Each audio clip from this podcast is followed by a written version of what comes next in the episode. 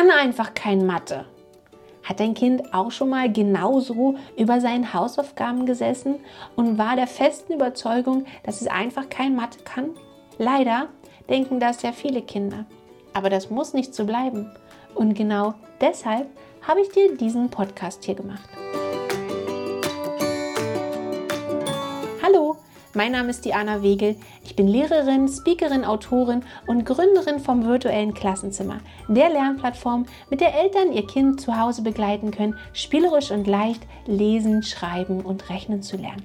So oft berichten mir Eltern oder ich sehe es bei Kindern, die neu zu mir in die Fördergruppe kommen, dass sie das Gefühl haben, dass sie mit Mathematik auf Kriegsfuß stehen, dass sie einfach kein Mathematik können.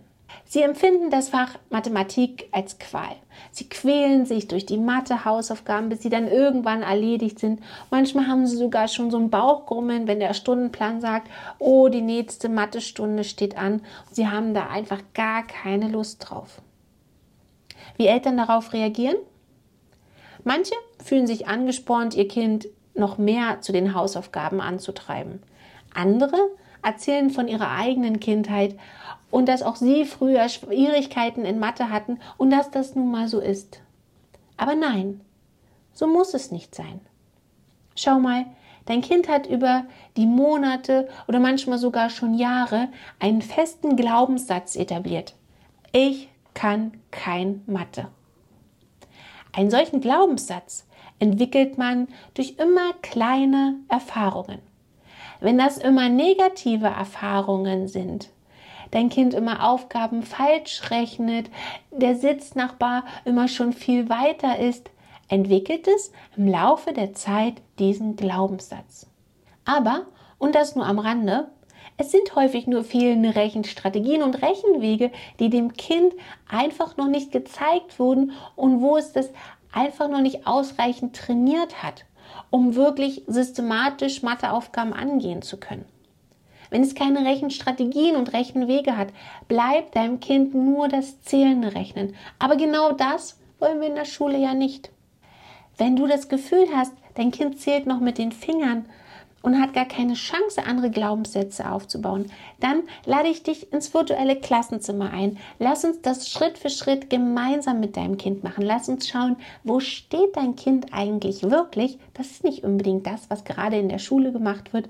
Wo steht es wirklich? Und was ist der logische, systematische nächste Schritt für dein Kind, um mehr Leichtigkeit in die Mathematik zu bringen? Denn es sind die Glaubenssätze, an die wir ran müssen. Genau diese müssen wir für dein Kind verändern. Selbst wenn einem Kind Mathematik schwer fällt, kommt es darauf an, welche Erfahrungen es macht. Denn diese Erfahrungen werden zur Gewohnheit. Was brauchen wir also? Wir brauchen positive mathematische Erfahrungen für dein Kind, positive Erlebnisse.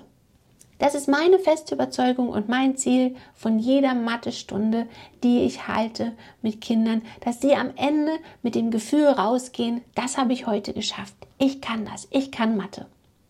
Von diesen Gefühlen, von diesen Erfahrungen braucht ein Kind sehr, sehr viele, um diese Grundüberzeugung zu erlangen, dieses, diesen Glaubenssatz aufzubauen, ich kann Mathe, beziehungsweise den Glaubenssatz, ich kann kein Mathe abzulegen. Gib deinem Kind die Chance, diese Erfahrungen zu machen und dann zu Gewohnheiten werden zu lassen. Das geht auch recht einfach mit wenig Aufwand.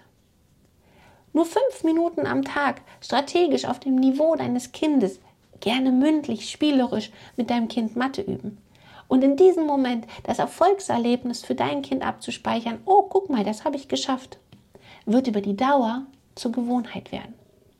Wichtig dabei, und du wirst es wissen, wenn du bereits in meinem virtuellen Klassenzimmer bist, dass wir die Aufgaben nehmen, die dein Kind vom Lernstand her gerade wirklich braucht. Das ist nicht zwingend das, was gerade in der Schule gemacht wird, sondern dass du dein Kind von der Lernentwicklung her verstehst. Ein Grund, warum wir im virtuellen Klassenzimmer als erstes eine genaue Lernstandsanalyse machen. Und ich zeige dir genau den Lernweg, bei dem dein Kind Meilenstein für Meilenstein zu einem sicheren Rechner wird.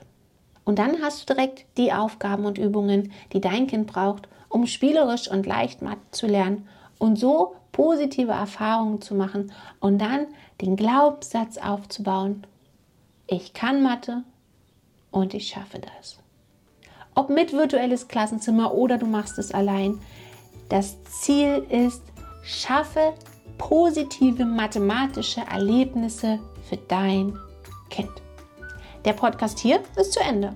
Hat er dir gefallen? Wenn du dir den Podcast gerade bei Spotify anhörst, dann lass mir doch gerne eine Bewertung da. Und wenn du den Podcast bei iTunes hörst, würde ich mich freuen, wenn du mir 5 Sterne gibst.